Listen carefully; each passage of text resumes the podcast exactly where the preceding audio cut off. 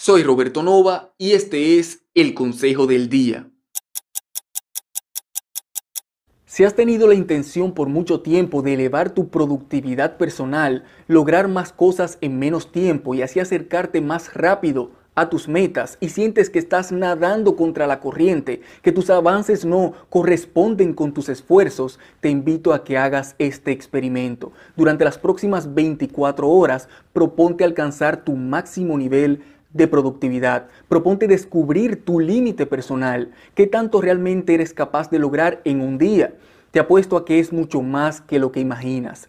Y quizás estás pensando que ya lo has hecho o que lo haces todos los días, pero estoy seguro de que si te fijas, tu día común está lleno de interrupciones y distracciones innecesarias. Por eso la clave de este experimento es que dediques todo tu enfoque exclusivamente las actividades más valiosas para tu meta actual más importante y déjame saber cómo te va.